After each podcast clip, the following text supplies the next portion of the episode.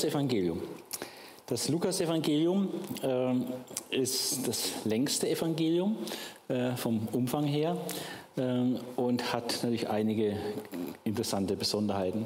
Wir wollen uns anschauen, äh, wer hat es geschrieben, äh, Abfassungsorden, Abfassungszeit, und vor allem, was sind die Charakteristika des Lukas-Evangeliums? Was hat das Lukas-Evangelium praktisch anders gegenüber Matthäus, Markus und Johannes? Und dann etwas über die Zielsetzung und Empfänger, äh, die ersten Empfänger des Buches. Und dann wollen wir in das Buch reingehen und uns etwas äh, vergegenwärtigen, wie das Buch eigentlich aufgebaut ist und welche Themen da vornehmlich behandelt werden. Ich habe das ein bisschen optisch aufbereitet, sodass man da mal mit anderen Augen äh, auf das Evangelium sieht. So ein bisschen wie aus der Vogelperspektive. Okay, wir starten mit der Verfasserschaft und der äußere Befund ist sehr eindeutig. Ähnlich wie bei den anderen Evangelien haben wir Buchüberschriften und Titel, äh, die Lukas als Verfasser bezeugen in verschiedenen Variationen. Also das ist wie auch bei Matthäus und Markus so der Fall. Die altkirchliche Überlieferung ähm, ist auch eindeutig und ich will einige äh, Namen da nennen.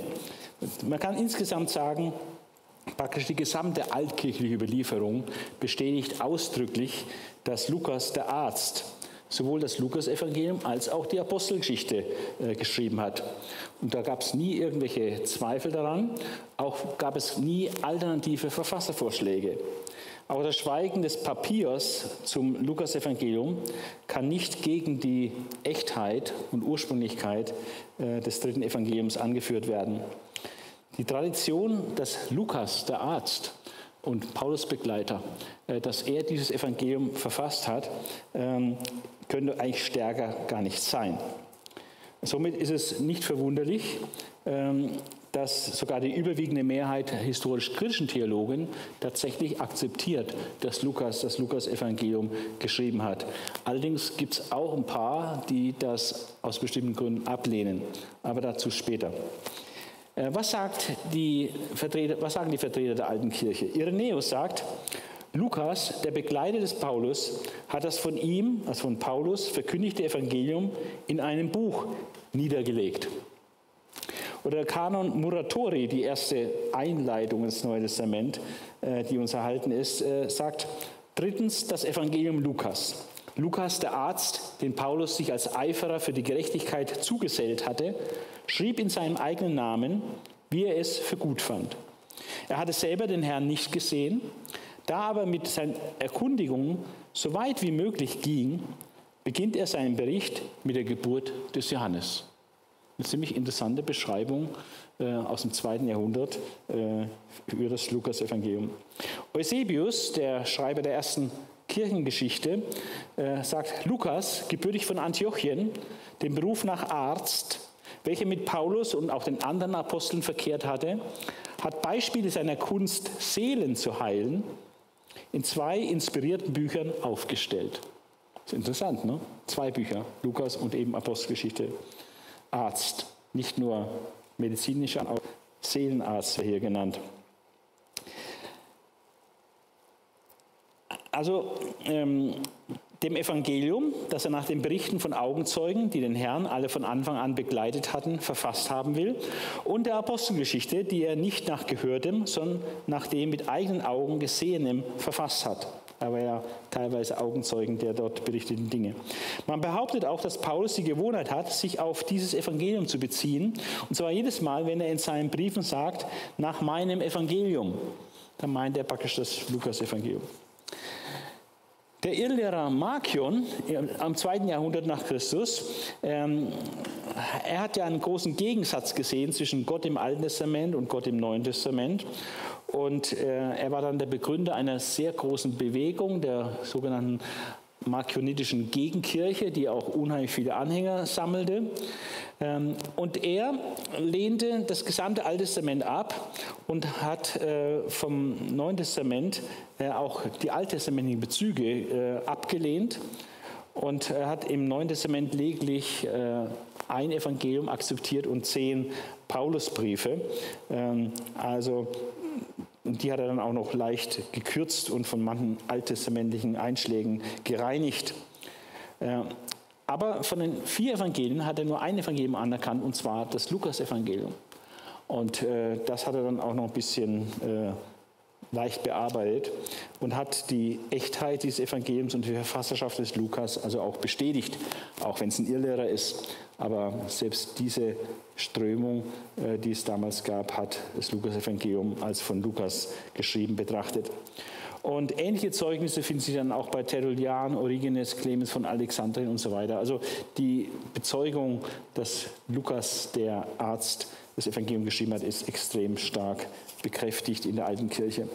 Auch äh, hat sich die katholische Kirche mit, damit befasst, mit dieser Frage, angesichts mancher Zweifel an dieser lukanischen Verfasserschaft und hat ähm, von einer die Bibelkommission eingesetzt, die dann verschiedene Statements abgeben sollte zu der Entstehung von einzelnen biblischen Büchern.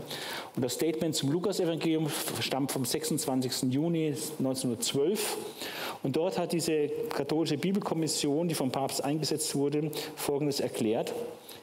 Äußere und innere Kriterien beweisen die Echtheit, auch von Lukas 1 bis 2 und von Lukas 22, 43 folgende.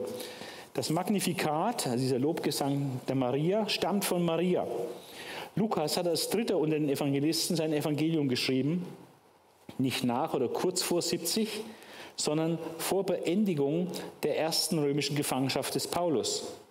Er hat außer der Predigt des Paulus noch andere Quellen benutzt und ist in seinen Mitteilungen durchaus glaubwürdig. Also ist ein starkes Statement, äh, offizielles Kirchenstatement zu Lukas. Daten zu Lukas. Wir haben äh, biblische Daten. Äh, Lukas war als heidenchristlicher Mitarbeiter des Apostels Paulus unterwegs. Erfahren wir in Kolosser Kapitel 4, 10 bis 14 und auch Philemon 24, da taucht er auf. Und der ihn nach den Wir-Berichten der Apostelgeschichte, also wir haben bestimmte Abschnitte der Apostelgeschichte, äh, wo plötzlich der Autor von Wir spricht. Und man geht dann davon aus, dass immer wenn von Wir geredet wird in der Apostelgeschichte, dass der Verfasser der Apostelgeschichte, also Lukas, da selber dabei war. Ja, also deswegen sind die Wir-Berichte die Berichte, wo Lukas auch dabei war. Und das beginnt erstmals in Apostel 16 ähm, auf der zweiten Missionsreise von Troas bis Philippi und dann auch vielfach auf der dritten Missionsreise äh, von Philippi bis Jerusalem und schließlich auch auf der Gefangenschaftsreise von Caesarea äh, nach Rom. Also da begegnen diese Wir-Abschnitte und da kann man davon ausgehen, dass Lukas das begleitet hat äh, und zwar als Begleiter des Paulus. Und offenbar hat Lukas bis zuletzt äh, bei Paulus ausgeharrt, ehe Paulus seinen Märtyrertod starb, den er in 2 Timotheus 4, Vers 11 erwartet. Äh, und äh, Lukas ist da noch bei ihm. Als Arzt besaß er griechische Bildung, also war gut gebildet, das merkt man auch, wie wir noch sehen werden, an seinem Griechisch. Er besaß griechische Bildung, die ihn auch zu seinen Geschichtsstudien befähigten.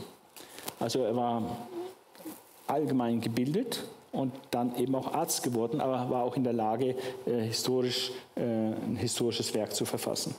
Nach der Tradition stammte Lukas aus Antiochien und auch er starb wie die anderen Apostel als Märtyrer. Der innere Befund sagt, ähm, wir haben offenbar eine gemeinsame Verfasserschaft von Lukas und Apostelgeschichte. Also das hat eine Hand geschrieben. Äh, und zwar aus mehreren Gründen. Einmal setzt die Apostelgeschichte das Lukas-Evangelium inhaltlich fort. Wir haben äh, einen klaren Prolog. Äh, Im Beginn, den lese ich jetzt mal in, der, in Lukas-Evangelium und dann wird das fortgesetzt in der Apostelgeschichte. Ich lese Lukas 1, 1 bis 4. Nachdem viele es unternommen haben, einen Bericht über die Tatsachen abzufassen, die unter uns völlig erwiesen sind, wie sie uns diejenigen überliefert haben, die von Anfang an Augenzeugen und Diener des Wortes gewesen sind. Also Augenzeugen, Jesu natürlich, und Diener des Wortes, also es geht um die Apostel.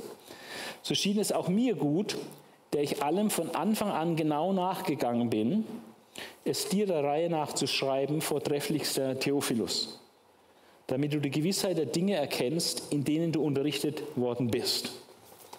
So beginnt äh, mit einem klassischen Prolog beginnt das Lukas-Evangelium. Das ist eine Besonderheit des Lukas-Evangeliums. Äh, alle anderen Evangelien äh, haben nicht sowas. Und die Apostelgeschichte beginnt, den ersten Bericht habe ich verfasst, O Theophilus. Also der gleiche Theophilus, der hier genannt wird.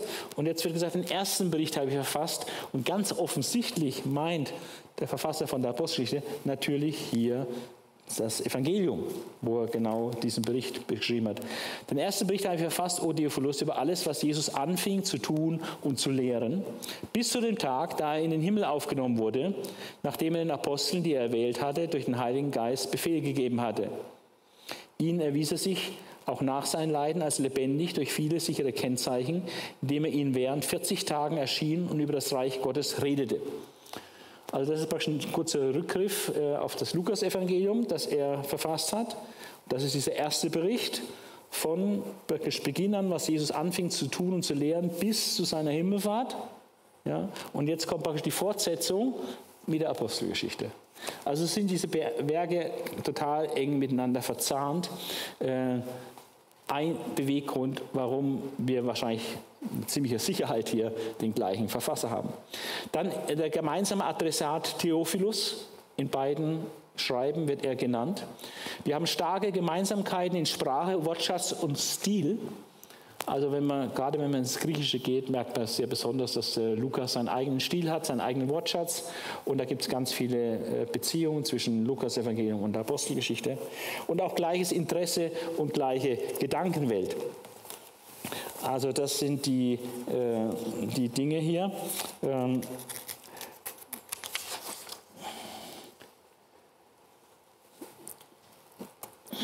weitere Argumente, äh, dass der Verfasser Lukas ist, aus inneren Gründen, inneren Beobachtungen des, des Buches heraus. Äh, Lukas zeigt klar medizinische Kenntnisse eines Arztes. Das macht sich an verschiedenen Stellen deutlich. Einmal ähm, ist es so, dass er zahlreiche medizinische Fachausdrücke benutzt, ähm, die er vielleicht auch ein Gebildeter der Zeit der einen oder anderen nutzen konnte. Aber in dieser Häufung, äh, dieser Vielzahl von medizinischen Fachausdrücken, die immer wieder vorkommen in, im Lukas-Evangelium, äh, ist es ein starker Hinweis, dass der Verfasser Arzt war. Ähm, was dazugehört, ähm, und das unterstreicht nicht nur diese Fachbegriffe, die er wählt, sondern dass er Krankheiten und Leiden von Menschen noch viel exakter beschreibt, ja, oder auch die Heilungsvorgänge exakter beschreibt, als das Matthäus, Markus und Johannes tun. Ja, äh, zum Beispiel äh, gibt es folgende Beispiele. Er allein spricht vom großen Fieber bei der Schwiegermutter des Petrus. Ja. Oder er spricht von voller Aussatz. Andere er war aussätzlich, er war voller Aussatz. Ja. Dann das Statement ähm, in Lukas 8, Vers 43 ist viel ärztefreundlicher als die vergleichbare Aussage in Markus 5, Vers 26. Das ist sehr aufschlussreich. Nehmen wir mal die ziemlich harte Aussage von Markus 5, Vers 26.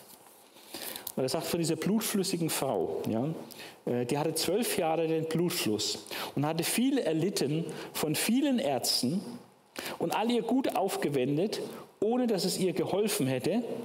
Es war vielmehr noch schlimmer mit ihr geworden. Also das ist eigentlich ein ziemlich vernichtendes Urteil für die Ärzteschaft, will ich mal sagen. Ne? Äh, hat viel erlitten von vielen Ärzten, hat unheimlich viel Geld dafür aufgewendet, ihr ganzes Gut dafür aufgewendet, ohne dass es ihr geholfen hat. Ja, nicht nur das, es hat nicht nur nicht geholfen, sondern es ist noch viel schlimmer geworden. Das schreibt Markus. Das kann er schreiben, so ärztekritisch an dieser Stelle, weil er selber kein Arzt ist. Ja, deswegen geht es leicht von der Hand, diese Berufsgruppe hier mal so ein bisschen praktisch ihre Grenzen aufzuzeigen, ähm, dass die das also nicht gepackt hat hier an dieser Stelle. Lukas, der war jetzt Arzt und er schreibt auch von diesem Sachverhalt und er wusste natürlich auch um diese Fakten, die hier Markus nennt, aber er beschreibt es etwas freundlicher, ärztefreundlicher. Wie beschreibt er diese Situation der blutflüssigen Frau? Er sagt in 8 Vers 43, sagt er, und eine Frau, die seit zwölf Jahren einen Blutfluss gehabt und all ihr Gut an die Ärzte gewandt hatte, aber von keinem geheilt werden konnte. Einfach schlicht den Fakt von keinem geheilt werden konnte. Also es ist nicht so ärzteunfreundlich oder ärztekritisch, wie das äh, Markus bringt. Ähm, dann, Lukas berichtet als einziger Evangelist von der Heilung des abgeschlagenen Ohres, von dem Malchus, äh, dem Petrus das Ohr abgeschlagen hat bei der Gefangennahme Jesu. Nur Lukas äh, äh, beschreibt die Heilung. Was wieder typisch ist, dass das, was einen interessiert, das sieht man auch. Also wenn ich ein Schaufenster sehe, da sehe ich ganz viele Sachen nicht, was meine Frau sieht. Aber äh, ich würde zum Beispiel ein Schachspiel entdecken weil ich Schachspieler bin. Deswegen sehe ich sowas. Ja. Und wenn du Arzt bist, dann bist du sensibilisiert auf Heilungsvorgänge und deswegen bringt er auch diesen Heilungsvorgang. Es gibt weitere Stellen, die das zeigen, wie er Krankheiten genauer beschreibt und präziser äh, das bringt. Dann der Stil des Lukas zeigt hohes Bildungsniveau des Verfassers. Äh, er hat ein elegantes, niveauvolles Griechisch. Also ist Matthäus und Markus steht da hier und, und Lukas steht eine ganze Stufe drüber, von, einfach vom Niveau des Griechischen. Ja. Ähm, circa 800 Vokabeln begegnen im Neuen Testament nur in Lukas und Apostelgeschichte. Die hat kein anderer verwendet. 800 Vokabeln. Wenn man bedenkt, dass allein das, das, das Johannesevangelium mit insgesamt nur 700 Vokabeln auskommt, und Lukas hat allein 800 Vokabeln, die sich nur bei ihm finden oder, oder in der Apostelgeschichte. Dann ist das schon eine ganze Menge. Dann die Einleitung in sein Evangelium ist klassisch, wie die klassischen Historiker. Ja, also er hat griechische Bildung genossen. Er weiß, was sich gehört, wie sich gehört, wenn man ein Buch anfängt. Man schreibt einen Prolog, ein offizielles äh, formales Vorwort, das bestimmten Kriterien genügt. Und das hat er gemacht. Ähnlich äh, dem Prolog, den Josephus schreibt äh, über sein Geschichtswerk. Der Stil von Lukas und Apostel ist wesentlich anspruchsvoller als der der anderen Synoptiker oder der johannischen Literatur. Also kannst vielleicht mit einem Jahr Griechisch lernen, kannst du im Johannesevangelium gut zurechtkommen, das ziemlich gut schon lesen. Wenn du ein bisschen geübt bist, dann kannst du auch Matthäus und Markus äh, relativ gut lesen und verstehen. Aber wenn du dann an Lukas gehst, dann wirst du feststellen, dass du ständig stecken bleibst, weil er einfach komplizierter schreibt. Und weil das Griechisch anspruchsvoller ist. Die Konstruktionen sind wesentlich anspruchsvoller, der Wortschatz ist viel ausführlicher, breiter. Ja. Somit offenbart die philologische Vortrefflichkeit des Lukas, dass er vom Stil her, vom griechischen Niveau seines Schreibens, ähm, diese philologische Vortrefflichkeit des Lukas zeigt die griechische Bildung und Erziehung seines Verfassers, welche wiederum bei einem antiken Arzt genau vorausgesetzt werden kann. Das hat ein Arzt dann eben auch drauf, sowas. Ähm, ein weiteres äh, Besonderheit des Stils, ähm, was auch das hohe Bildungsniveau des Verfassers zeigt, ist, dass er in seinem Stil auch ähm, Rücksicht nehmen kann auf seine Quellen. So haben wir äh, in Lukas 1 und 2, wo wir diese Geburtsgeschichte Jesu haben und auch äh, die Sachen über Johannes den Täufer und verschiedene Lobgesänge und so, die ja alles von Juden äh, erlebt und gesagt wurden, ähm, da hat er recherchiert und hat diese Quellen, die er dann mündlich bekommen hat äh, von diesen Leuten, was sie ihm erzählt haben, die hat er dann in seinem Evangelium aber sehr sprachlich, sehr schonend behandelt und hat versucht, diese semitischen Eigenarten äh, der mündlichen Quellen, die er da verarbeitet, äh, möglichst wortgetreu wiederzugeben. Und deswegen haben diese Augenzeugenberichte in Lukas 1 und 2 einen ganz starken semitischen, also hebräischen Einschlag. Vor allem diese Lobgesänge, wo auch viel Poesie mit im Spiel ist, da versucht er in seinem Griechisch äh, das möglichst stark äh, nachzuahmen, zu imitieren, äh, was wieder zeigt, dass er sehr niveauvoll ist, wenn er dazu in der Lage ist.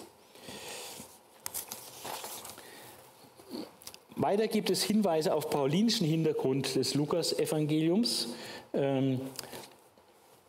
Die ältere katholische Forschung sah im Gegensatz zur kritischen protestantischen Forschung verschiedene Hinweise auf paulinischen Hintergrund des Lukas-Evangelium. So schreibt Sickenberger, die Art, wie er die Heilstatsachen erzählt, erinnert häufig an die paulinische Denk- und Redeweise.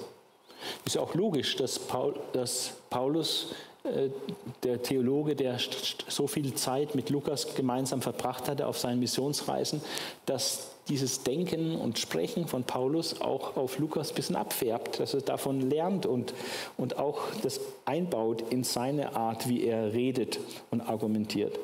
Also die Denk- und Redeweise äh, hat gewisse paulinische äh, Züge. In der Wahl gewisser Ausdrücke, zum Beispiel Pistis, Glaube oder Charis, Gnade oder die Kaiun, gerecht, äh, und andere typisch paulinische Ausdrücke ähm, und auch im Bericht über die Einsetzung des Abendmahls äh, schließt, sich Paulus, äh, schließt sich Lukas sehr eng an Paulus an. Also wenn man das, die Einsetzung des Abendmahls liest beim Lukas-Evangelium, Lukas 22, Vers 19 und 20, das ist sehr nah dran an dem, was Paulus in 1. Korinther 11 schreibt, Vers 23 folgende. Also das scheint schon ein bisschen der Fall zu sein, äh, dass der Verfasser eine gewisse Nähe zu Paulus hat, was natürlich einfach zu Lukas wieder super passt, weil er ja Reisegefährte des Paulus war. Es gibt aber auch Einwände gegen Lukas, äh, die man aber dann auch leicht entkräften kann. Ähm, es gibt vier Einwände. Äh, einmal wird gesagt, die Tradition vom paulinischen Hintergrund des Lukas sei falsch, es sei mehr Wunsch der Vater des Gedankens. Ähm, aber das ist erstens nicht sicher, dass es falsch ist. Und zweitens, selbst wenn das falsch wäre, dass der Verfasser keinen paulinischen Hintergrund so merklich hätte, ähm, tut es ja nicht die Verfassertradition in Frage stellen. Die Verfassertradition ist ja trotzdem unabhängig davon äh, korrekt und, und stark ausgeprägt. Ein anderer Lukas sei gemeint, äh, das ist so, eine Vorgabe, wird ein Name genannt, der bekannt ist. Äh, und da sagt man, naja, aber es kann ein Namensvetter sein. Da heißt halt zufällig auch Lukas, der Verfasser. Ja. Aber das ist ein äh, sehr unsinniges Argument, denn Irenäus, Kanon Muratori und Eusebius sprechen ja eindeutig davon, dass Lukas der Arzt gemeint ist, der Paulusbegleiter gemeint ist. Ja. Also es ist sehr eindeutig. Also mit anderen Namen kann man da äh, Lukas äh, nicht wegwischen.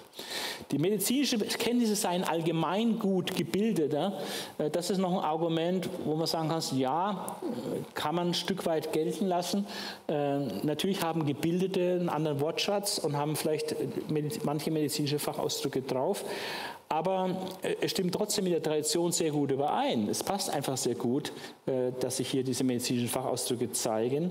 Äh, und warum soll es dann nicht der Arzt Lukas sein, der in der Tradition als Verfasser genannt wird? Aber dem, dieses Interesse für Krankheiten und Heilungsvorgänge und so ist ja auch noch ein Indiz. Und angebliche Widersprüche ist eigentlich das Hauptargument, wenn man eben ablehnt, dass der Verfasser hier Lukas der Arzt ist. Das Hauptargument, was gebracht wird, ist, dass man sagt, es gibt Widersprüche zwischen Paulusbriefen und Apostelgeschichte. Da gibt es Dinge, die unversöhnlich seien, angeblich. Und deswegen kann ein Paulusbegleiter der das nicht schreiben. Ja, das wäre ein Unsinn. Wenn einer, der so nah bei Paulus ist wie der Lukas, wenn der dann in seiner Apostelgeschichte Dinge schreibt, die im Widerspruch zu dem stehen, was Paulus in seinen Briefen schreibt. Dieses Argument, wenn es so wäre, hätte wirklich auch Gewicht, muss man sagen. Aber diese sogenannten Widersprüche, die da konstruiert werden, die sind bei genauerem Hinschauen also nicht wirklich vorhanden. Ja? Die, die lösen sich auf. Da muss man einfach auch sagen, da wird vielleicht auch von verschiedenen Sachen gesprochen und nicht von der gleichen Sache. Und deswegen ist es auch kein Widerspruch äh, zwischen Galaterbrief meinetwegen und etwas, was Paulus sagt in seinen Briefen. Also ähm, wir halten fest als Ergebnis, äh, die Bibeltreue sehen ganz klar Lukas den Arzt und Paulus Begleiter als Verfasser von Lukas und Apostelgeschichte. Auch die meisten historisch-christlichen Theologen sehen das so. Nur sehr vereinzelt wird das abgelehnt aus diesen vier genannten Gründen, die aber nicht sonderlich stark sind und hauptsächlich aus dem vierten Grund. Abfassungsort und Abfassungszeit, äh, man weiß es nicht. Äh, man überlegt halt, wo wäre ein geeigneter Zeitraum und Platz, das zu schreiben, äh, wenn Lukas das geschrieben hat. Und dann bietet sich an Caesarea, wo Paulus so zwei Jahre im Knast war und Lukas aber auch dort hätte er Zeit gehabt, das Evangelium zu schreiben, keine Frage, und auch zu recherchieren. Manche sagen, die Zeit hätte er erst in Rom gehabt, als er Paulus nach Rom begleitet hat auf seiner Gefangenenreise. Andere sagen, nee, in Achaia war ja auch mal anderthalb Jahre, wäre auch eine Zeit gewesen, äh, das dort zu schreiben. Oder auf der Romreise, diese Schiffsreise war ja auch länger, wobei das finde ich ein bisschen unglücklich ähm, oder eher unwahrscheinlich, dass er dann auf dem Schiff plötzlich, auf einer Schiffsreise, äh, die Zeit nimmt, das Evangelium zu schreiben, zumal dann noch alles unterging. Äh, wie er das durch den Schiffbruch hätte retten können, äh, ist auch dann die Frage. Also das passt meines Erachtens weniger, die Romreise. Also Caesarea oder wahrscheinlich Rom, also eins von beiden ist sehr wahrscheinlich. Vielleicht Caesarea, weil erst hat er das Evangelium geschrieben und irgendwann dann die Apostelgeschichte. Die Abfassungszeit, die Bibelkirchen äh, sagen eher, dass es spät ist, nach 70 nach Christus, also nach dem Tod des Paulus erst, äh, nach dem Fall Jerusalems erst. Ähm, bibeltreue Position ging immer davon aus, dass es vor 70 nach Christus ist. Und äh, ja, es gibt dann noch ein Datierungsproblem. Aber da möchte ich jetzt eigentlich gar nicht näher darauf eingehen, weil es eine sehr spezielle Sache wie diese Zeitangabe in Lukas 2, ähm, wo es heißt, es begab sich aber in jenen Tagen, als ein Befehl ausging von dem Kaiser Augustus, dass der ganze Erdkreis sich schätzen lassen sollte. Diese Schätzung war die erste und geschah, als Quirinius Statthalter in Syrien war. Also diese Informationen, ähm, dieser Befehl zur Volkszählung durch Kaiser Augustus, äh, es war die erste Volkszählung zu einem Zeitpunkt, als Kyrenius Statthalter in Syrien war. Äh, dieses, äh, diese Datierungsangabe wird als historisch falsch äh, wahrgenommen oder behauptet, es sei historisch inkorrekt. Und dann gibt es eine ziemliche Diskussion, warum das äh, nicht historisch inkorrekt ist, warum das durchaus zutrifft und dass es halt äh, auch zwei verschiedene Amtszeiten von dem Corinius gab und so. Ist ziemlich kompliziert. Ja, ähm, es genügt jetzt hier mal das gehört zu haben, dass es dann Datierungsproblem gibt, äh, was dann oft als historischen Fehler angesehen wird, seien es historisch-kritische Theologen und seien es bibeltreue Theologen, aber verteidigt wird, dass es historisch doch korrekt ist, aus verschiedenen Gründen. Ja, das mag jetzt hier mal genügen. Wichtiger sind die charakteristischen Merkmale des Lukas-Evangeliums. Und äh, das ist äh, jetzt das wirklich Interessante auch. Ähm, was macht Lukas so besonders gegenüber Matthäus, Markus und Johannes, aber vor allem auch gegenüber Matthäus und Markus, weil ja Lukas mit denen zusammen die sogenannten synoptischen Evangelien bildet, die unglaublich viel Ähnlich Ähnlichkeiten und Gemeinsamkeiten auch haben. Und was ist dann eben gerade im Vergleich zu Matthäus und zu Markus der signifikante Unterschied des Lukas-Evangeliums? Und hier haben wir äh, zum einen der Prolog, diese Vorrede, äh, die Kapitel 1, 1 bis 4, was ich auch schon gelesen habe. Ähm, da äh, haben wir sehr viele wichtige Informationen, äh, auch im Blick auf das ganze Schreiben, das ganze Buch, äh, was wir hier erfahren. Nach Lukas 1, 1 bis 4 war der Verfasser kein Augenzeuge. Anders als beim Matthäus-Evangelium, wo der Apostel Matthäus geschrieben hat, Markus-Evangelium, der seine Informationen hauptsächlich von Petrus, dem Augenzeugen Petrus, äh, erhielt, ähm, war Lukas kein Augenzeuge. Und sein Freund Paulus war ja auch kein Augenzeuge. Ja, von daher, wo hat er seine Informationen her? Er war kein Augenzeuge, hatte aber Zugang zu den Örtlichkeiten und auch zu den Personen der Ereignisse, ähm, der durch persönliche Forschung, natürlich unter der Leitung des Heiligen Geistes, dann aus zahlreichen Quellen, Menschen, die er interviewt hat vor allem, ähm, und auch was an der Verkündigung halt auch bekannt war, ähm, was er dann dadurch sein Evangelium zusammenstellte. Durch den Nachweis der historischen Zuverlässigkeit, das betonte er ganz stark, dass du äh, zuverlässig wüsstest, was hier äh, Sache ist, ja, indem du unterrichtet worden bist, ja, damit du die Gewissheit oder Zuverlässigkeit der Dinge erkennst, in denen du unterrichtet worden bist, 1 Vers 4. Äh, diese Zuverlässigkeit ist ihm sehr wichtig. Ja. Durch den Nachweis der historischen Zuverlässigkeit sollte Theophilus eine ganz feste Glaubensgrundlage haben. Und das ist auch für uns wichtig. Also das Evangelium, wir sind nicht irgendwelchen Märchen oder Mythen gefolgt oder irgendwelchen äh, Fantastereien, sondern das sind historische Fakten. Das Evangelium von Jesus Christus beruht ganz, ganz stark, wesentlich auf historischen Tatsachen, die uns in den Evangelien berichtet werden. Also, und diese sind zuverlässig. Durch den Nachweis der historischen Zuverlässigkeit sollte Theophilus diese feste Glaubensgrundlage erhalten. Und es ergeben sich verschiedene Folgerungen äh, aus dem Prolog. Ähm, insgesamt sieben. Ähm, erstens, Lukas war weder Apostel noch Augenzeuge. Er war auch kein Apostel. Ne? Nachdem viele es unternommen haben, einen Bericht über die Tatsachen abzufassen, die unter uns völlig erwiesen sind, wie sie uns diejenigen überliefert haben, die von Anfang an Augenzeugen und Diener des Wortes gewesen sind. Da zählt es sich nicht drunter. Sonst wäre er ja einer von ihnen. Und die haben das so überliefert. Aber er ist kein, kein Augenzeuge. Äh, er ist auch kein Apostel. Dann Lukas war auch nicht der Erste, der die Geschichte Jesu schreiben wollte, erfahren wir. Aber das beweist nicht unbedingt, dass Matthäus und Markus vor ihm schon existierten. Das ist nicht zwingend. Aber die alte kirchliche Überlieferung sagt das. Zuerst ist Matthäus entstanden, dann Markus und dann ist Lukas entstanden. Die Reihenfolge, wie sie bei uns in der Bibel stehen, ist auch die historisch gewordene Reihenfolge. Das sagt uns die altkirchliche Überlieferung. Ähm, aber der Text äh, legt es auch ein bisschen eher nahe, dass diese Evangelien eben schon existierend sind. Aber es ist nicht zwingend. Ähm, Mauerhofer sieht den Prolog eher als Beleg dafür, dass es bisher für seine Zwecke nichts geeignetes gibt. Das Matthäusevangelium ist vielleicht zu jüdisch oder vielleicht war das Matthäusevangelium zu dem Zeitpunkt auf Griechisch noch gar nicht verfügbar. Ist ja möglicherweise also wahrscheinlich auf Aramäisch zuerst geschrieben worden und erst irgendwann später übersetzt ins Griechische. Also es könnte sein, dass Matthäus eben noch nicht in Griechisch verfügbar war. Und Markus war ihm vielleicht einfach zu, zu knapp ja, zu wenig präzise ja, und auch zu wenig Lehre oder so. Also die schienen ihm vielleicht auch nicht geeignet. Ähm, aber auch was sonst äh, existierte an Aufzeichnungen, äh, war ihm nicht geeignet. Und deswegen hat er die Idee gehabt, dann schreibe ich mal ein gründliches Evangelium und recherchiere die Sache mal ganz genau für, für diesen Theophilus. Wer das ist und warum dieses ihm gewidmet wird, äh, kommen wir später noch drauf. Lukas verstand sich als Historiker und beanspruchte seinen Gegenstand historiografisch, also wirklich geschichtlich, einwandfrei zu behandeln und eine zuverlässige Geschichtsdarstellung zu geben. Also hat er wirklich einen Anspruch an sich. Indem er diesen klassischen Prolog schreibt, sagt er praktisch, hallo, ich weiß, worum es geht und ich melde mich jetzt hier als Historiker zu Wort. Ja. Deswegen diese klassische Einleitung.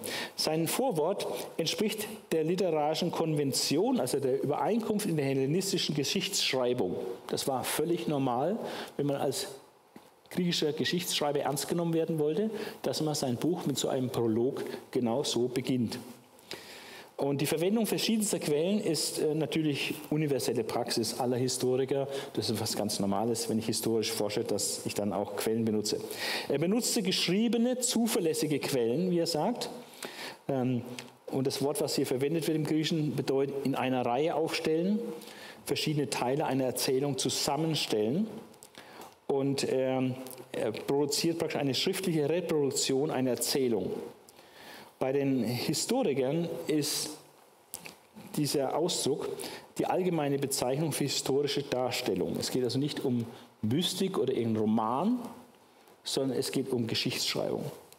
Also Köster spricht von der Geschichtserzählung im Gegensatz zu einer Biografie im engeren Sinne. Also es ist nicht eine Biografie Jesu im engeren Sinne, aber es ist eine Geschichtserzählung über Jesus. Er benutzte auch Augenzeugen, was für Historiker immer sehr wichtig ist, nicht nur schriftliche Quellen zu haben, sondern auch Augenzeugen. Er forschte sehr sorgfältig und genau, akribisch, griechisch heißt akribisch, woher eben das deutsche Wort akribisch kommt, also zuverlässig genau. Und war, es war erklärte Absicht des Lukas, dass Theophilus die Sicherheit und Zuverlässigkeit der Lehre über Jesus übermittelt bekommt, äh, die äh, er eben hatte Und ähm, das heißt, Lukas schrieb sein Evangelium bewusst auch als Geschichte. Die Meinung darüber, inwieweit er den Kriterien zeitgenössischer Historiker genügt oder ob er denen dann nicht so genügt, äh, da gehen die Meinungen ein bisschen auseinander. Ähm, und ähm, Manche Theologen, vor allem historisch-kritische Theologen, äußern sich das relativ kritisch, sagen, naja, da hat es mit der Genauigkeit nicht so genau genommen. Ja. Er ist nicht so ganz der Standard der hellenistischen Historiker. Das ist so die eine Position. Ähm, aber es gibt dann andere, die sich extrem positiv äh, äußern, äh, sowohl Theologen als auch wirkliche Geschichtsschreiber, äh, die sagen, also die, Lukas als Geschichtsquelle ist überragend. Eine überragende Geschichtsquelle für die damalige Zeit.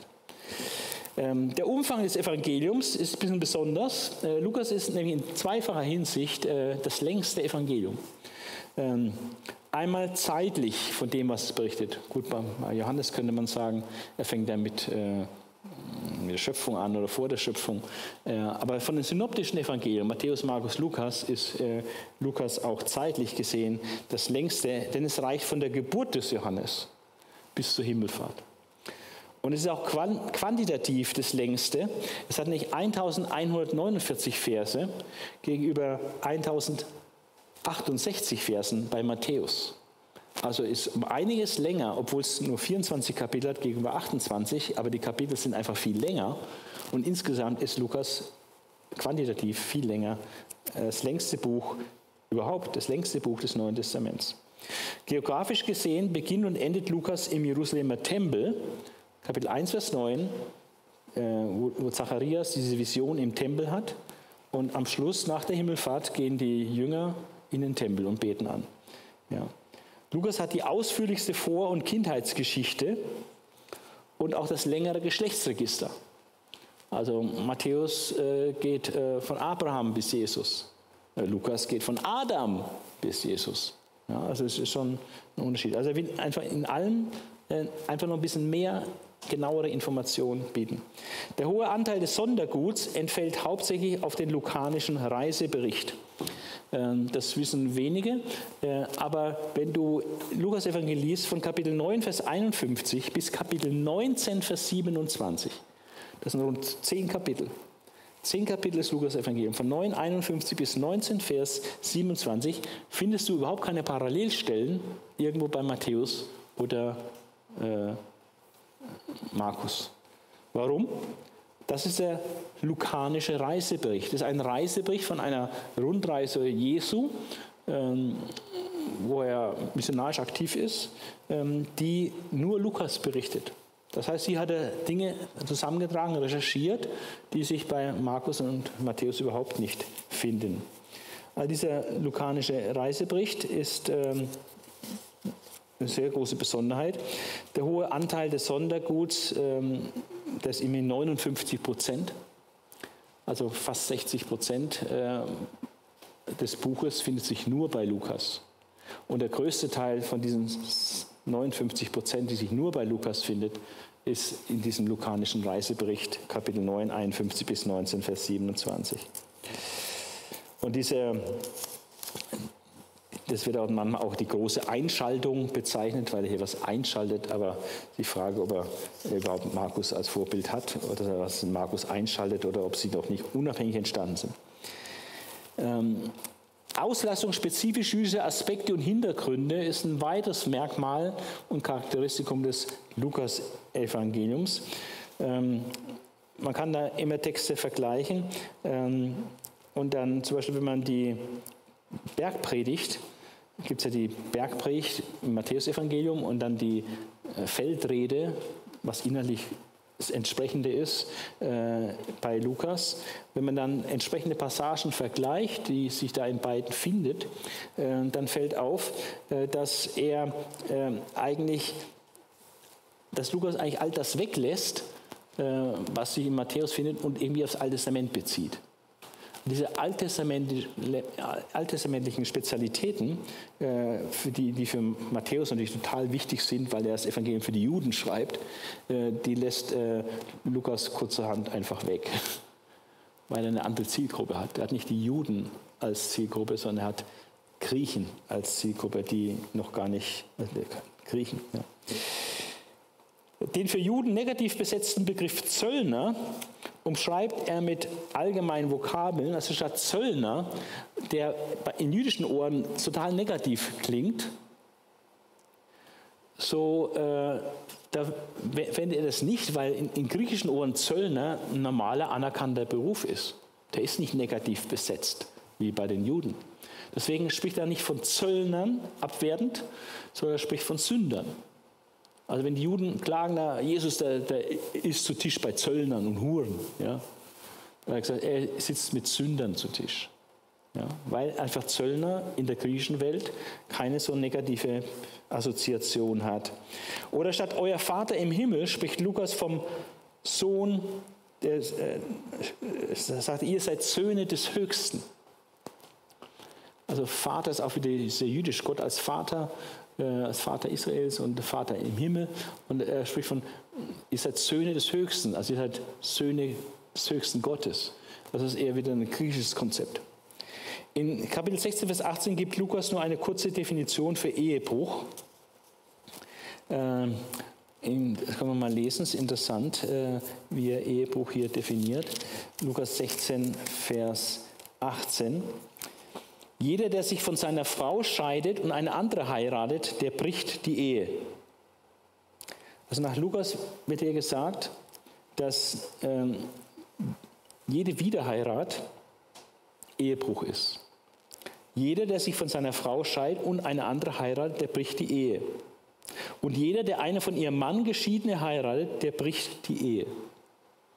Also wieder heiratet in jedem Fall ist es Ehebruch, sei es der, der Mann, der die Frau entlassen hat und heiratet wieder, er begeht Ehebruch, oder wenn jemand eine Frau, die entlassen worden ist, heiratet, begeht er Ehebruch. Und da wird keinerlei Ausnahme irgendwie äh, festgehalten.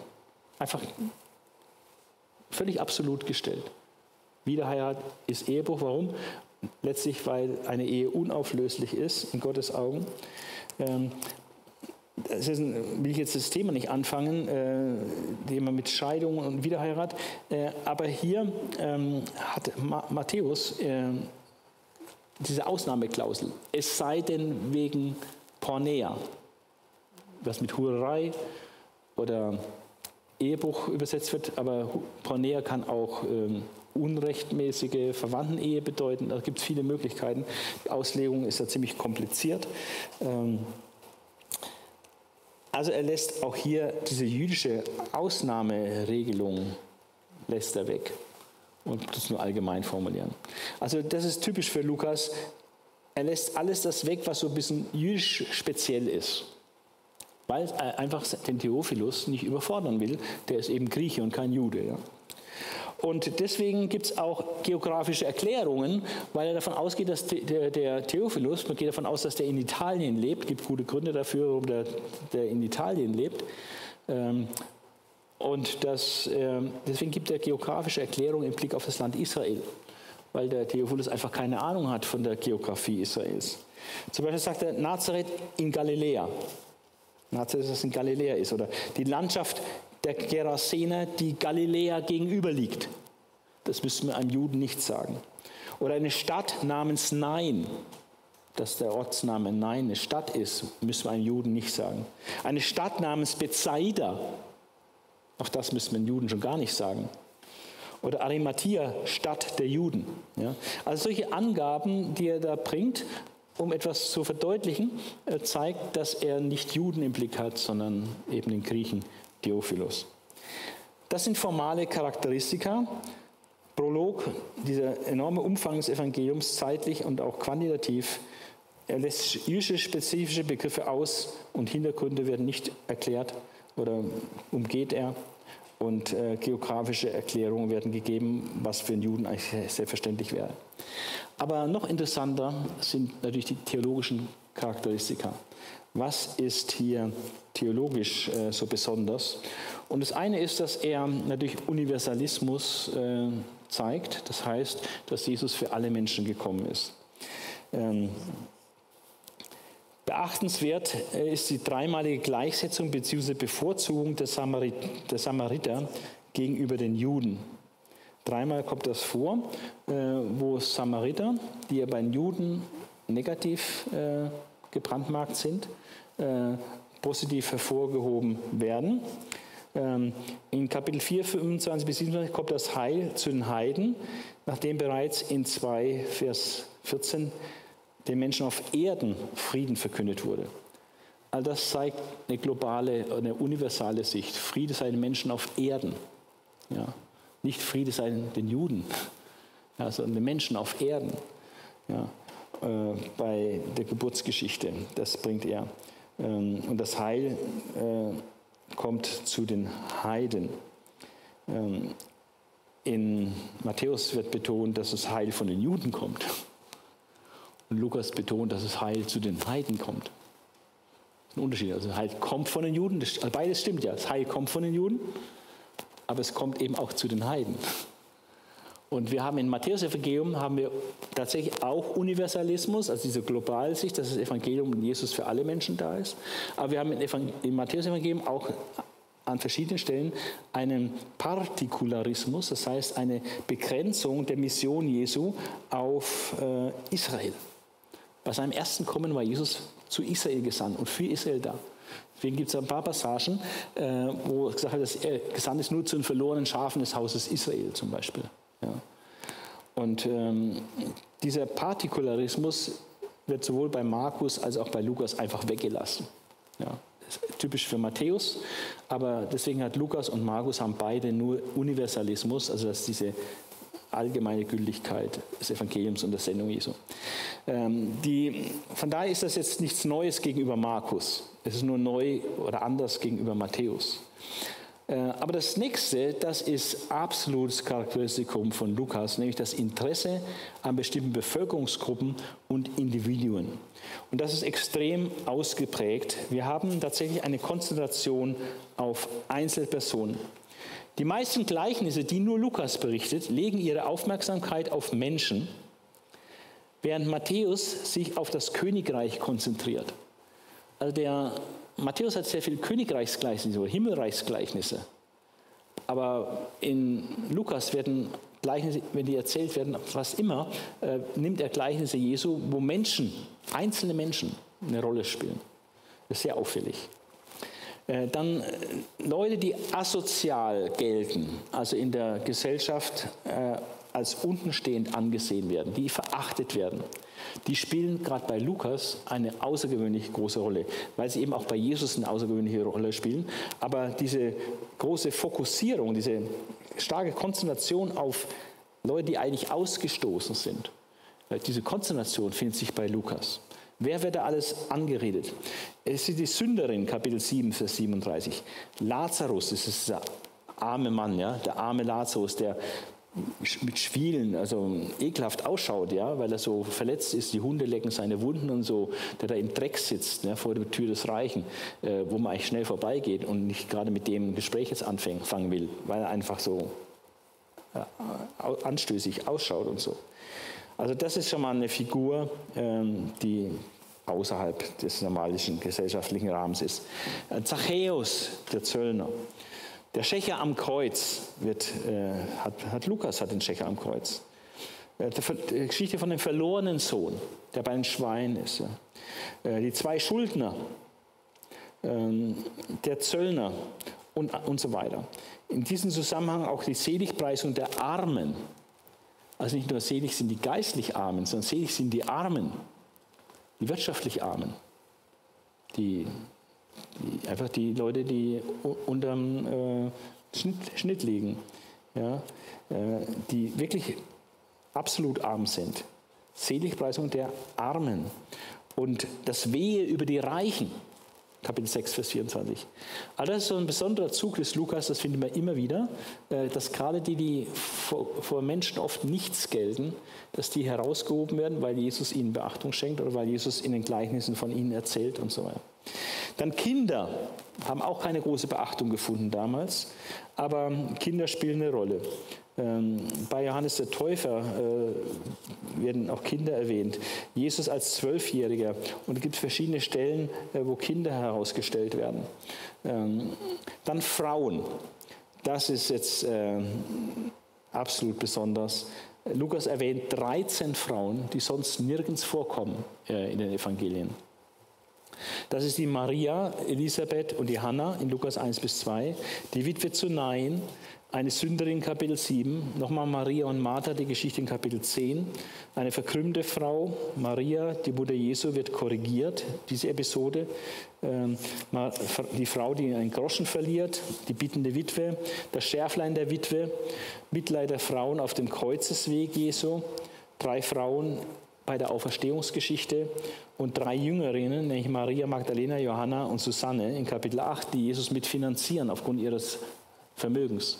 Ja, also 13 verschiedene Frauen äh, werden in Lukas erwähnt, die sonst einfach unter den Tisch gefallen wären. Und Frauen war in der damaligen Gesellschaft noch weniger, heute haben wir so ein bisschen Kampf um Gleichberechtigung und so, das war damals noch nicht. Äh, die waren einfach eher so wie in der heutigen islamischen Gesellschaft, die Frauen eben nicht viel zu sagen haben. Und äh, das war äh, Lukas durchbricht das. Jesus hat es durchbrochen und bei Lukas finden wir das ganz, ganz stark, äh, wie die Frauen hochgehoben werden und so eine große Rolle spielen in seinem Evangelium. Und Tischgemeinschaften, dreimal mit Pharisäern, dann mit seinen Freunden, mit Zachäus und mit Emmaus-Jüngern. Also gemeinsam essen und trinken äh, spielt vielleicht auch in der griechischen Kultur eine wichtige Rolle. Dann Jesus als Menschensohn liebt und rettet die Menschen. Das ist ein weiterer theologisches Merkmal des Lukas-Evangeliums, dass das besonders betont wird.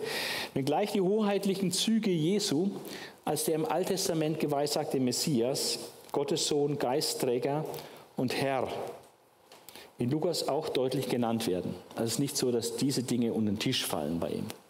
Also er bringt das schon auch. Jesus, der Messias, der Gottessohn, der Geistträger, Jesus, der Herr. Ähm, aber so ist doch deutlich äh, ein Charakteristikum des Lukas-Evangeliums, dass er die menschlichen und weichen Züge Jesu hervortreten lässt. Äh, Lukas schildert Jesus als den Menschensohn und barmherzigen Heiland, der Mitgefühl hat, der Empathie hat für die Menschen, der besonders Sünder, Arme, Schwache, Kranke und Verachtete liebt. Das wird ganz stark betont dass Jesus die Sünder liebt, die Verachteten, die Armen, die Schwachen, die Kranken. Und der Begriff Menschensohn erscheint in Lukas 27, äh, in Lukas 27 Mal. Ähm, das ist, wenn wir bedenken, Matthäus, Markus und Johannes zusammen 55 Mal und er allein 27 Mal, das ist ziemlich viel eigentlich, der Begriff Menschensohn. Dabei häufig in Zentralstellen über Jesus. Äh, die Herkunft des Begriffes ist umstritten nach bibeltreuer Auffassung. Natürlich ist es von Daniel 7 herkommt, Jesus der Universalherrscher. Äh, liberale Theologen haben oft gnostische oder hellenistische Einflüsse unterstellt, woher es kommt. Äh, Jesus als Menschensohn, deswegen geht Lukas auch bis zum ersten Menschen Adam zurück, dass er nicht nur von Abraham abstammt, dem Stammvater der Juden, sondern er stammt von Adam ab, dem ersten Menschen. Ja, also Jesus, der Menschensohn, der Sohn des Menschen, der Mensch, ähm, er liebt die verlorenen Menschen. Und als einziger der Synoptiker bringt Lukas die Begriffe Soter und Soteria, also Retter und Rettung, Erlösung, Befreiung. Äh, er bringt diese Begriffe, nur er. Retter, Befreier, Erlöser, dieser Begriff äh, ist von ihm. Und da gibt es sehr viele Stellen, äh, sowohl im Evangelium als auch in der Apostelgeschichte. Also es ist ein Lieblingsvokabel, äh, sonst findet sich das nicht so sehr häufig in der Bibel. Dann hat er verschiedene Betonungen, Betonung des Heiligen Geistes.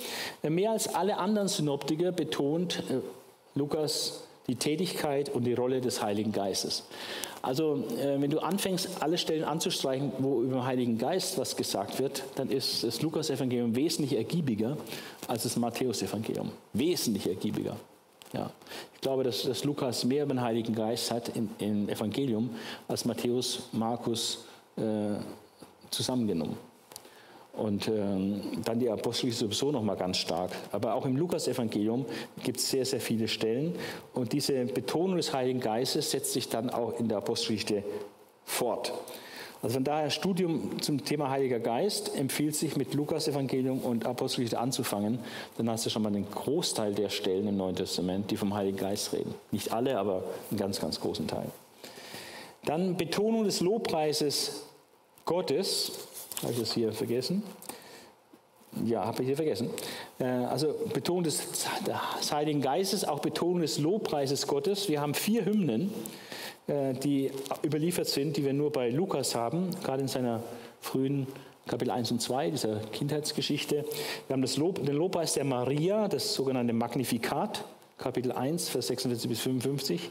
Dann den Lobgesang des Zacharias, sogenannte Benediktus, Kapitel 1, 68 bis 79, auch ziemlich lang. Das ist ein poetischer Text.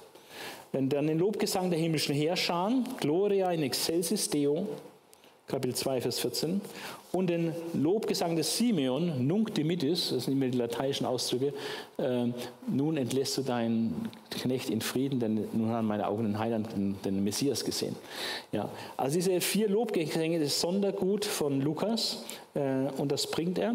Und in diesen Lobgesängen, die ja von Juden formuliert worden sind, äh, die sehr poetisch sind, also auch sprachlich äh, sehr stark im Alten Testament, in Psalmen und sonstigen prophetischen Stellen wurzeln.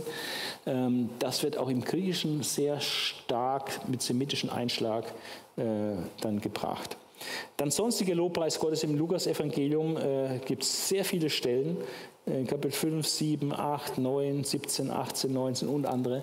Also es spielt immer, immer wieder eine große Rolle, Lobpreis Gottes. Ähm, dann Betonung der Freude, auch hier eine ganze Reihe von Stellen, äh, viel mehr als in den anderen Evangelien. Weitere theologische Charakteristika ist die Gegenüberstellung von Armut und Reichtum. Das merkt man vor allem in den Gleichnissen des Lukas. Viele Gleichnisse bei Lukas handeln über Geldangelegenheiten und die Armen und Geringen sind oft Gegenstand der Liebe Jesu, habe ich auch schon erwähnt, dass Jesus sich besonders um die Ausgestoßenen und die Randsiedler der Gesellschaft äh, kümmert. Dagegen wird vor Vertrauen auf Reichtum und auch vor Streben nach irdischem Besitz wird eindringlich gewarnt. Also das wird äh, sehr stark äh, betont. Da gibt es eins, zwei, drei, vier, fünf, sechs Stellen im Lukas-Evangelium, wo definitiv gewarnt wird, nach Reichtum zu streben, äh, sein Vertrauen auf irdischen Besitz zu legen. Ja, das ist eine große Gefahr, auch für Christen. Ja, ähm, wer reich werden will, sagt, heißt ja in den Briefen, der wer reich werden will, wer das erstrebt, reich zu werden, wer reich werden will, der verfällt oft in alle möglichen Bindungen und Stricke, Fallstricke. Also der wird abgeraten davon. Jesus hat auch kein Leben des Wohlstandes geführt, sondern ein Leben in Armut. Und ähm, das wird ähm, sehr stark gegenübergestellt.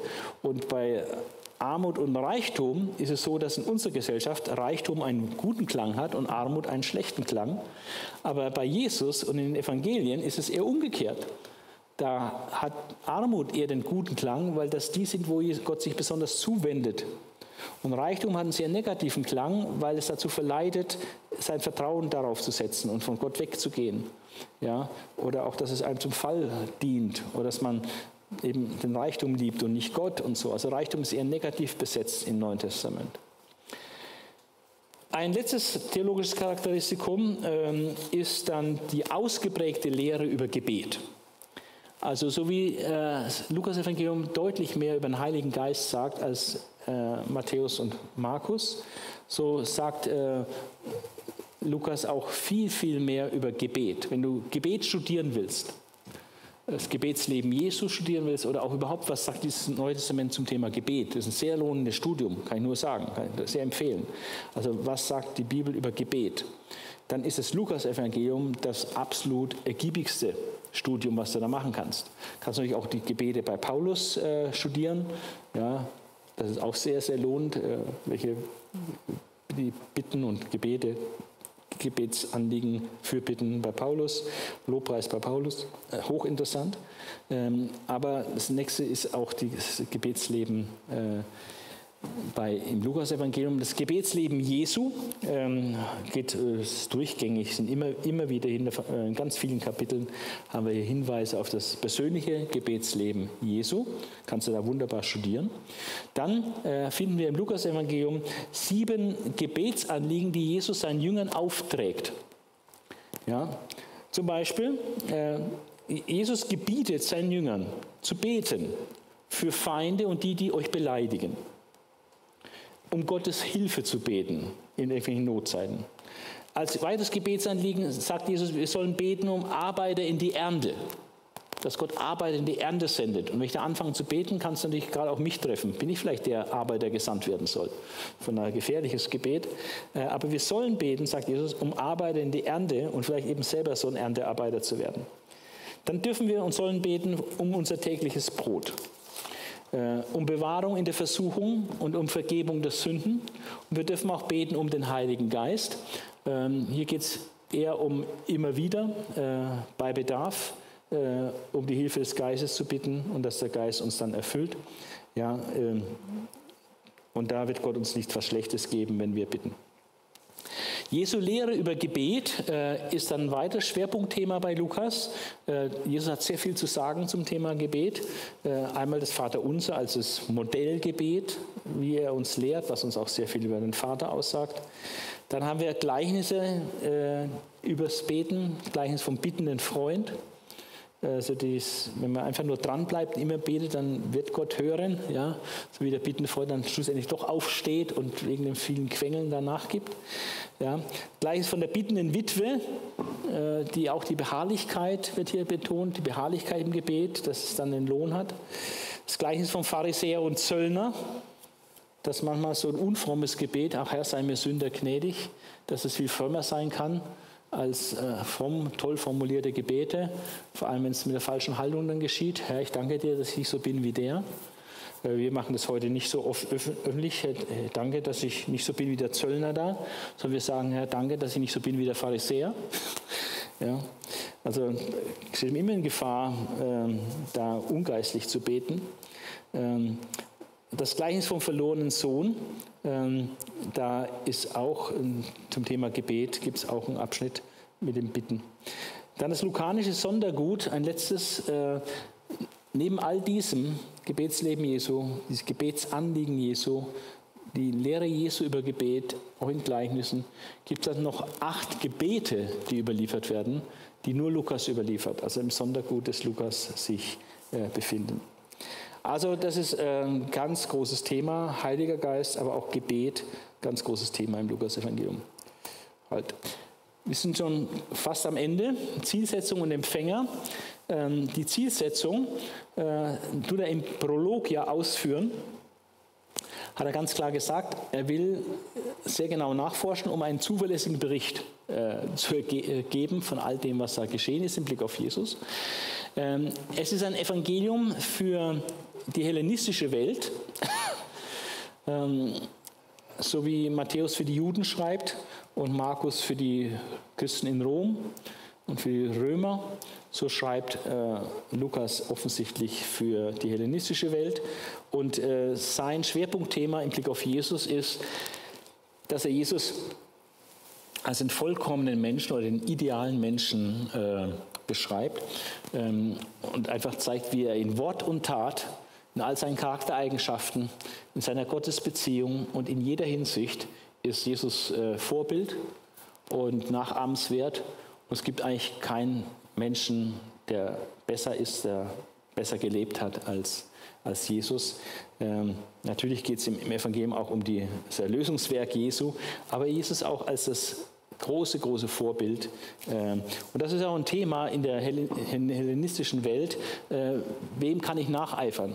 Man hat immer nach Vorbildern gesucht, irgendwelche Philosophen oder irgendwelche Religionsstifter oder irgendwelche Dichter. Ja, was, oder Krieger natürlich, irgendwelche Feldherren. Wer ist Vorbild? Und äh, Lukas zeigt, dass Jesus das ultimative Vorbild ist, der ideale Mensch. Äh, besser geht nicht. Ja. Also, ähm, und das entsprach auch dem Anliegen der hellenistischen Welt, nach Idealen und Vorbildern zu streben. Und hier sagt er, hier habt, hier habt ein Vorbild, dem ihr nacheifern könnt, Jesus. Ähm, das ist so die Zielsetzung, äh, Jesus als Vorbild, als den idealen Menschen darzustellen für eine hellenistische Welt und deswegen die Grundlagen dazu genau zu recherchieren, dass es ein völlig zuverlässiger Bericht ist, nicht ein Roman, eine Erfindung. Äh, Dann wäre Jesus auch kein Vorbild, wenn es ihn nicht so gäbe. Ja, da wäre das Vorbild nicht so viel wert. Aber wenn es ihn wirklich so gegeben hat, wie es hier geschildert wird, dann hat Jesus als Vorbild ungeheuren Wert. Äh, Empfänger ist Theophilus als ursprünglicher Empfänger. Ähm, Lukas 1, Vers 3, der wahrscheinlich eine hochgestellte Persönlichkeit war. Diese Anrede ist wirklich außergewöhnlich. Ähm, vortrefflichster Theophilus. Also es wird mir eigentlich in der Gemeinde nicht auf die Idee kommen, einen, einen anderen Bruder oder Glaubensschwester als vortrefflichster anzureden. Ja. Es ist, ist, wo wir als Geschwister und Brüder irgendwie eins sind, ja, äh, alle einer in Christus, äh, ist niemand ein vortrefflichster. Und so hat es wahrscheinlich eine tiefere Bedeutung, äh, dass dieser Theophilus als vortrefflichster angeredet wird. Ähm, und es wird vermutet von Theodozan zum Beispiel, äh, dass er zu dem Zeitpunkt, wo er so angeredet wird, äh, unmöglich eigentlich Christ gewesen sein kann. Er war offenbar in Kontakt mit Christen, er war interessiert, er war offen dafür und äh, Lukas war nicht zufrieden mit den Informationen, die der bekommt. Und deswegen will er ihm mehr zuverlässige Informationen schicken und äh, schreibt ihm das Evangelium, damit er völlig zuverlässige Informationen hat, worauf er dann seinen Glauben auch bauen kann. Aber zum Zeitpunkt, als er das schreibt, war er womöglich noch nicht gläubig. Deswegen wird er vortrefflichster Theophilus geredet. Natürlich war er wahrscheinlich auch eine hochgestellte Persönlichkeit. Ähm, das war so wie eure Exzellenz oder so, würde man heute jemand so anreden. Also Theophilus war kein oder Normalverbraucher, sondern war eine absolut hochgestellte Persönlichkeit, wahrscheinlich ein hohes Amt inne ja, oder hohe Abstammung und wird deswegen mit diesem Ehrentitel vortrefflichster äh, Theophilus angeredet. In der Apostelgeschichte wird er ein bisschen anders angeredet. Ähm, da heißt es dann schon etwas schwächer. Äh, praktisch äh, lieber Theophilus. Ja. Ja. Aber hier vortrefflichster Theophilus oder ehrenwerte Exzellenz äh, ist sehr ungewöhnlich. Und möglicherweise war er noch nicht gläubig, ist später zum Glauben gekommen.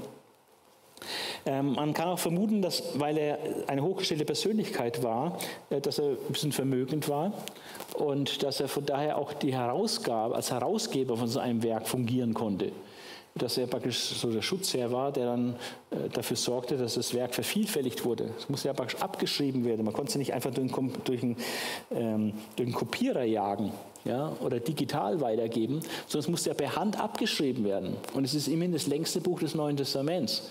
Und wenn es einmal per Hand abgeschrieben ist, dann gibt es auch erst zwei Exemplare.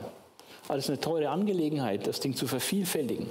Und wenn ich das einem Theophilus, einem, einer Exzellenz widme und der begeistert dann ist von diesem Werk, dann hat er das Vermögen dafür zu sorgen, dass es dann auch schön kopiert wird und dass es also verbreitet wird. Also das sind sehr wichtige Aspekte hier, die da auch eine Rolle spielen können. Für Italien als Wohnort des Theophilus spricht die Tatsache, dass Lukas in der Apostelgeschichte die Kenntnis aller Orte Siziliens und Italiens voraussetzt. Eine interessante Beobachtung. Also äh, da werden keinerlei Orte auf Sizilien oder in Italien näher erklärt. Er sagt zwar, dass Bethsaida eine Stadt ist, das muss er erklären, aber eine Stadt in Sizilien oder in Süditalien, äh, das braucht er nicht erklären. Naja, die Antwort logisch wohl, der Theophilus kennt sich zwar nicht in Israel aus, deswegen muss man ihm sagen, dass Nein eine Stadt ist und nicht irgendwie äh, eine Person oder was. Äh, aber im Blick auf Ortschaften in Sizilien und Süditalien ist er völlig im Bilde, da braucht er keine Erklärung. Also ein sehr, sehr gutes Argument, dass Theophilus wahrscheinlich in Italien zu vermuten ist. Ähm, ein letztes, die Vermutung, manche haben auch vermutet, dass Theophilus ähm, gar keine echte Person ist, sondern Theophilus so ein Chiffre ist, äh, eine Bezeichnung, weil Theophilus heißt ja Gott lieb oder Gottes Freund, ein Gottliebhaber, ein Gottesfreund. Also mein Gottesliebhaber oder mein, ja, mein Gott, Gottesfreund. Ähm, also für irgendeinen frommen Leser. Aber das ist sehr unwahrscheinlich, äh, dass ähm, im Prolog dann, der sehr konkret ist, äh, dann so eine allgemeine Empfängerschaft sein sollte. Ähm, auch die Anrede äh, vortrefflich oder meine Exzellenz, Theophilus, äh, meine Exzellenz, Gottfreund, das passt eigentlich auch nicht. Also von daher ist schon eher an eine Einzelperson äh, zu denken. Aber es bedeutet nicht, dass Lukas nicht von vornherein dachte, dass es nicht nur ein Schreiben, was ich dem jetzt schreibe, dass es dann dort bei ihm versickert und niemand anders das erfährt, sondern er hat sich sehr, sehr, sehr viel Mühe gemacht äh, mit dem Schreiben des Lukas-Evangeliums und er wollte bestimmt, dass es viele, möglichst viele Menschen lesen. Und so ist es ja auch geworden. Es ist ein Bestandteil des Neuen Testaments und wird extrem viel gelesen. So, jetzt wollen wir als letztes äh, noch einmal reinschauen in in das Evangelium, wie das aufgebaut ist. Ähm, und ich habe hier so eine farbliche Strukturierung, um die Strukturen des Evangeliums sichtbar zu machen. Ähm, da gibt es eine Legende dazu. Äh, was fett ist, findet sich so in Matthäus, Markus und Lukas, also in allen Synoptikern. Was normal geschrieben ist, findet sich bei Lukas und einem weiteren, also entweder Lukas und Matthäus oder Lukas und Markus. Und was kursiv ist, ist Sondergut des Lukas und das ist immer 59 Prozent. Also ist ziemlich viel, was dann kursiv ist, was Sondergut ist. Ähm, wir haben dann äh, mehrere Hauptabschnitte des, des, Buches. Und der erste Hauptabschnitt geht von Lukas 1, Vers 1 bis Kapitel 4, Vers 13. Das ist praktisch die, die ganze Vorgeschichte, bevor Jesus so richtig loslegt. Ja.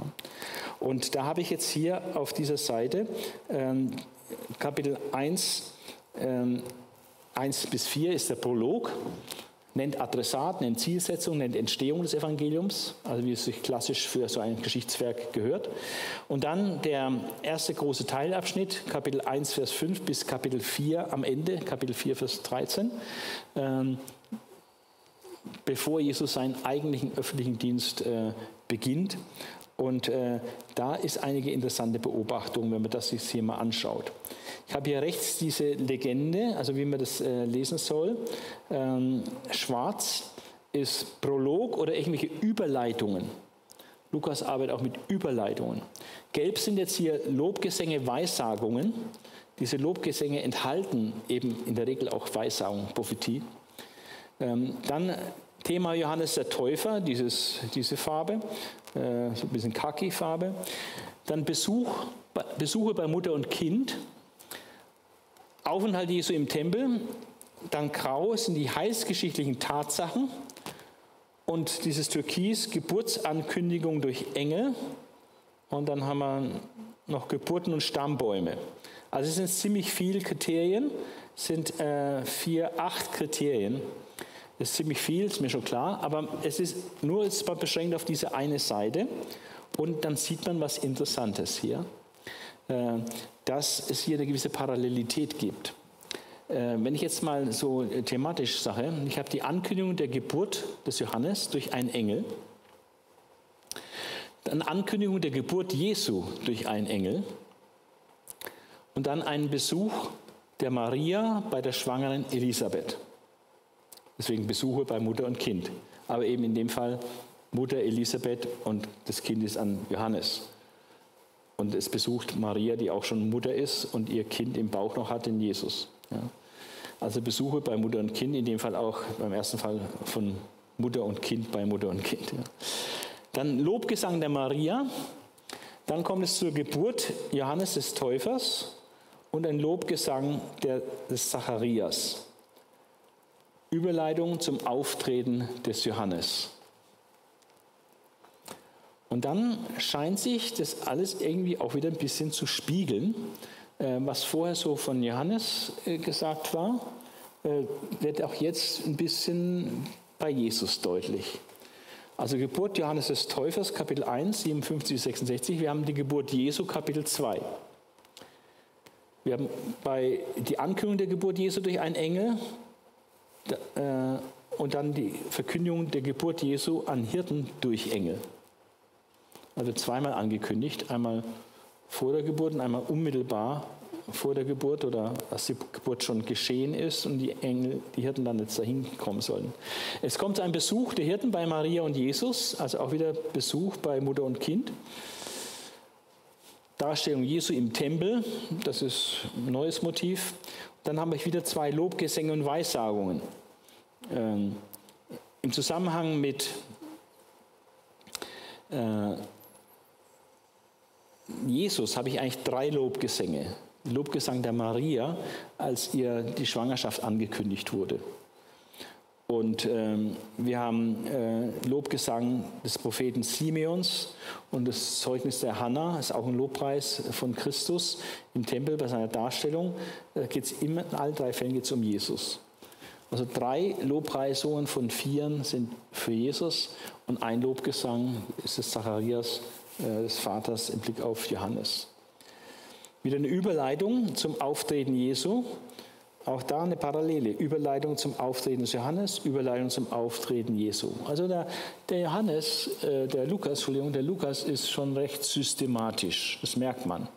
Er gliedert das, er hat äh, klare Motive äh, und einen klaren Ablauf, äh, wie er es bringt, natürlich auch sehr stark historischer Ablauf und werden Dinge in Parallele gesetzt. Und äh, dann auch in diesem Anfangsteil noch Darstellung Jesu im Tempel und Jesu als Zwölfjähriger im Tempel, auch wieder kursiv, wieder Sondergut des Lukas. Äh, Tempel spielt im Lukas-Evangelium eine große Rolle. Es beginnt im Tempel, schon bei der Geburtsankündigung des Johannes, äh, ist ja der Zacharias im Tempel, dann die Darstellung Jesu im Tempel, Jesus als Zwölfjähriger im Tempel, was nur Lukas bringt. Ja, also, und am Schluss, nach der Himmelfahrt Jesu, kehren die Jünger in den Tempel zurück. Also das Tempelmotiv ist äh, etwas, was sich so immer wieder ein bisschen durchzieht. Dann wieder eine Überleitung zum Auftreten Jesu. Ähm, eine andere Überleitung hier äh, können wir mal vergleichen, diese zwei Überleitungen in Kapitel 2, 39 bis 40. 2, 39. Und nachdem sie alles vollbracht hatten nach dem Gesetz des Herrn, kehrten sie zurück nach Galiläa in ihre Stadt Nazareth. Das Kind aber wuchs und wurde stark im Geist, erfüllt mit Weisheit und Gottes Gnade war auf ihm. Alles so eine Überleitung, äh, bevor es dann später zum Auftritt Jesu kommt. Äh, und tatsächlich hat er den ersten Auftritt als Zwölfjähriger. Ja, Kind wuchs, wurde stark im Geist, erfüllt mit Weisheit und Gottes Gnaden war auf ihm. Und dieses, äh, das Kind wuchs, wurde stark im Geist, wurde erfüllt mit Weisheit und Gottes Gnade war auf ihm. Das wird jetzt praktisch demonstriert bei diesem Ereignis, als Jesus als Zwölfjähriger im Tempel da zurückbleibt und dann mit diesen Pharisäern diskutiert und seine Weisheit offenbar wird, sein Verständnis, sein geistiges Verständnis, sein Bibelkenntnis offenbar wird, äh, wo die Gnade und Weisheit ihm gegeben ist, schon deutlich wird. Und dann gibt es eine Überleitung zum Auftreten Jesu in wo es um seinen Dienst dann geht. Ähm, und er ging hinab und kam nach Nazareth, war ihnen untertan, also er ist als Zwölfjähriger, nachdem er aus dem Tempel dann wieder mit ihnen geht, ja, war ihnen untertan und seine Mutter bildet alle diese Worte in ihrem Herzen. Und Jesus nahm zu an Weisheit und Alter und Gnade bei Gott und den Menschen, sehr ähnlich wie diese äh, Überleitung hier. Das Kind wuchs, wurde stark im Geist, erfüllt mit Weisheit und Gottes Gnade war auf ihm. Und hier fast ähnlich. Jesus nahm zu an Weisheit und Alter und Gnade bei Gott und den Menschen. Und dann springt es, wo er etwa 30 Jahre ist, 18 Jahre. Also macht einmal praktisch einen Sprung von rund 12 Jahren und dann nochmal einen Sprung von rund 18 Jahren.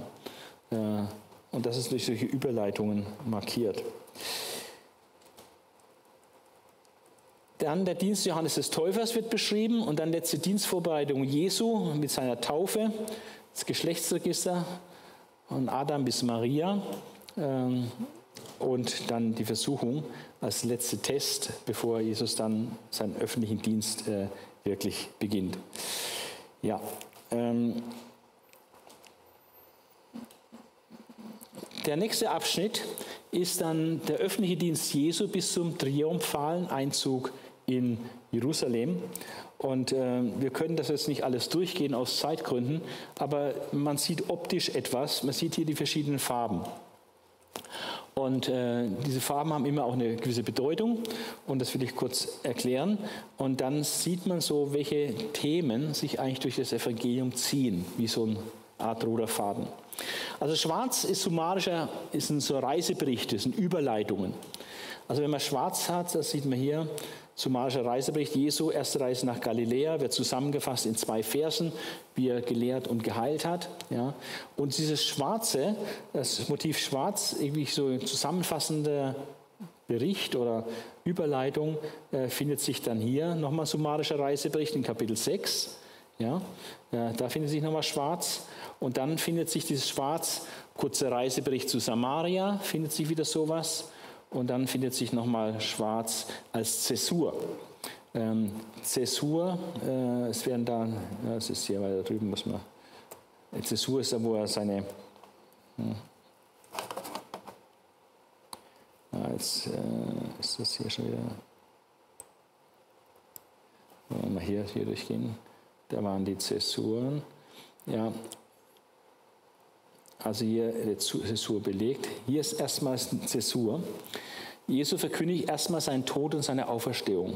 Das ist eine Zäsur, ein Einschnitt, markanter Einschnitt in seinem gesamten Wirken. Dass er plötzlich anfängt, von seinem Tod und seiner Auferstehung zu reden.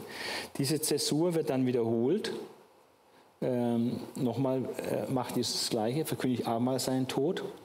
Und äh, dann wird diese Zäsur zum dritten Mal gebracht. Äh, da war sie dann, Alto war sie, zum dritten Mal zementiert. Dadurch, dass dreimal gebracht wird, ist es dann wirklich, müsste es eigentlich klar werden. Trotzdem war es leider bei den Jüngern nicht klar. Also das sind so ähm, Klärungsmerkmale, diese summarischen Reisezusammenfassungen oder auch diese Zäsur, wo er sein Leiden ankündigt, wodurch eine gewisse Struktur in das Evangelium kommt. Dann äh, eine zweite Beobachtung. Ähm, was wir ganz viel haben, natürlich Heilungen. Dieses Türkis. Heilung, Heilung, Heilung. Ja? Alles, was Türkis. Jesus treibt zu Kapernaum Teufel aus. Heilung der Schwiegermutter des Petrus. Am Sabbat. Heilung anderer äh, Kranker am Ende des Sabbats, als die Sonne untergegangen war. Aber Heilungen haben wir oft auch, äh, Jesus heilt an einem Sabbat. Also was anstößig für die Juden war natürlich. Ehrenraufen am Sabbat. Jesus ist Herr des Sabbats. Also Sabbatthema ist auch mit Heilung verknüpft, weil Jesus gerade auch gerne am Sabbat Gutes getan hat und geheilt hat. Aber Heilung ist ein Riesenthema, äh, wo Jesus heilt. Wenn man sieht, einfach nur mal auf Türkis guckt, wie viel Türkis sich hier findet, dann sehen wir, dass das im ersten Teil sehr, sehr viel war und dann natürlich weniger wird. Also gerade in, dem ersten, in der ersten Hälfte des Buches habe ich hier sehr starke Heilung. Heilungsthema. Ähm, Gelb ist so Berufung, wo Jesus mit Menschen umgeht und Jünger, wo es um Thema Jüngerschaft geht. Äh, Bedingungen der Jüngerschaft oder wo er Jünger beruft oder wo er die Wahl der Jünger vorbereitet, ähm, wo er Botschaft, Lektionen an Jünger gibt und so. Äh, da ist auch sehr viel Gelb. Ähm, ein anderes großes Thema ist äh, dieses Lilane, ähm, wo ihm Widerstand entgegengebracht wird. Ähm, Anschläge gegen ihn gemacht werden. Oder wo Menschen Anstoß nehmen. Pharisäer und Schriftgelehrte murren wieder Jesus. Schriftgelehrte und Pharisäer beraten gegen Jesus. Oder was er tut, ist anstößig. Das Ehrenraufen am Sabbat ist anstößig. Dass er am Sabbat heilt, ist anstößig dass er einen Zöllner beruft und mit denen dann ein Festessen feiert, ist anstößig. Ja. Dass er sich von einer Sünderin salben lässt, ist anstößig. Ja. Auch das Gleichnis von den beiden Schuldnern ähm, ist anstößig, äh, dass man so tatsächlich so unendlich oft vergeben muss. Ja. Petrus meint ja schon, es wäre äh, schon ausreichend, wenn ich siebenmal vergebe. Ja, sagt Jesus. Nicht siebenmal, 70 mal 7 mal. Eigentlich unendlich vergeben. Ja. Das ist anstößig. Also wir merken, äh, Jesus ist zwar der ideale Mensch, aber als dieser ideale und vollkommene Mensch äh, ist er überaus anstößig. Warum? Weil wir Menschen eben alles andere als ideal sind. Wir nehmen Anstoß an dem idealen Menschen. Ja. Das ärgert uns, wie er sich verhält, was er tut, wie er, was er sagt. Und äh, grün ist noch so was, was ganz häufig vorkommt, ist Gleichnisse. Äh, haben wir ganz, ganz viele äh, Gleichnisse mit anderen Schwerpunkten. Nicht so sehr viel Himmelreichsgleichnisse, sondern Gleichnisse, wo Menschen eine Rolle spielen und wo äh, viele Dinge verhackstückt werden. Ähm, und Wunder ist auch noch ein Thema, dieses Dunkelblau äh, gibt es auch eine ganze Reihe von Stillung des Sturms, Speisung der 5000, Verklärung Jesu, also so Wunder, so übernatürliche Sachen, die da, die da vorkommen. Also es ist sehr bunt gemischt und es äh, kommen dann neue Farben hinzu. Ähm, Vero für die Pharisäer, Jesus warnt vor falscher Lehre der Pharisäer. Das Volk erkennt die Zeichen der Zeit nicht. Ähm, also Kritik an den Volksgruppen, Pharisäern, Schriftgelehrten ist, aber auch an, am Volk insgesamt. Ansonsten in diesem Bereich äh, immer noch äh, sehr viel Gleichnisse, Heilungen und eben Jüngerlehre. Rot ist alles Jüngerlehre, wo Jesus einfach Lehre hat. Äh, Lukas hat sehr viel mehr Lehre als Markus. Äh, ähnlich wie Matthäus ist Lukas sehr stark, Jesus als Lehrer. Ähm, und aber eben als Wundertäter, als Heiler, aber auch als Lehrer. Ja, ähm, also man sieht wieder den Anstoß. Man sieht dann gegen Ende des Evangeliums, da haben wir dann äh, Kapitel 19 bis 23, ähm, also ist dann seine Verwerfung und sein Tod, die ganze Passionsgeschichte. Ähm, hier gibt es etwas Veränderung in den Farben. Man merkt, dass Grau und Lila äh, viel, viel häufiger auftauchen. Äh, Grau sind die, äh, stellt Heilstatsachen dar oder Dinge, die einfach so waren, geschichtliche Sachen, Fakten. Triumphaler Einzug in Jerusalem oder Passamal, Gefangennahme, Anklage vom Hohen Rat und andere Dinge, die einfach so geschehen sind, das Kreuzigungsgeschehen. Und Lila ist ähm, diese Konfrontation, wo Jesus Anschluss gibt ähm, und wo er Konflikt hat, Stress hat mit, mit den Autoritäten. Ja. Also ist da farblich jetzt hier, wird es dann viel mehr grau, wo es einfach dann auch Auferstehungsberichte einfach nur noch um geschichtliche Tatsachen geht. Und dieses Motiv der Warnung vor den Schriftgelehrten oder äh, Austreiben der Händler aus dem Tempel, Jesu Klage über Jerusalem, äh, wo die auch eine Konfrontation ist, zwischen Jesus und dem Volk oder den Führern des Volkes äh, nimmt auch gegen Ende sehr stark zu. Ja, also es äh, lohnt unbedingt natürlich das Lukas-Evangelium zu lesen. Ich habe einige Charakteristika ausgeführt, was so besonders ist für, für Lukas. Und es ist gut, wenn man das ein bisschen im Hinterkopf hat und dann einfach lesen und sich überraschen lassen. Äh, man hat, wenn man Matthäus und Markus gelesen hat, wenn du Matthäus gelesen hast und liest Markus, dann hast du fast nichts Neues, was dann kommt. Aber wenn du Matthäus und, Mar und Markus gelesen hast und dann Lukas liest, dann kommt immer noch mehr als die Hälfte völlig Neues. Also es ist wirklich außerordentlich hilfreich und wichtig, dass wir das Lukas-Evangelium noch haben, weil so viel Information an dem, was Jesus gelehrt hat und was er gemacht hat, dieser ganze lukanische Reisebericht, zehn Kapitel am Stück, äh, die sich nirgendwo anders findet, nur bei Lukas. Also wir hätten ganz, ganz, ganz viel nicht im Neuen Testament, wenn das Lukas-Evangelium nicht gäbe. Das kann man so beim Markus-Evangelium nicht sagen. Markus ist eine sehr verkürzte Zusammenfassung eigentlich von Matthäus-Evangelium ähm, und hat ganz viel, was Matthäus auch hat, äh, wenig Sondergut. Aber Lukas hat sehr, sehr viel extra noch und gibt ein volleres Bild. Von daher äh, ist auch wichtig, Lukas Evangelium zu lesen. Das beliebteste Evangelium der alten Kirche war das Matthäus Evangelium. Das beliebteste Evangelium in unserer Zeit scheint das Johannesevangelium zu sein. Ja, aber es ist einfach tatsächlich so, dass alle vier Evangelien ihren großen Wert haben und dass man sie zusammenschauen soll und dass erst Gott hat sich was dabei gedacht, dass er uns das Evangelium in vierfacher Ausfertigung gegeben hat und jedes hat seinen spezifischen Wert. Und auch gerade bei Lukas finden wir sehr, sehr viel neue Informationen, äh, die wir ohne Lukas nicht hätten. Also viel Freude und viele interessante Entdeckungen beim Lesen des Lukas-Evangeliums.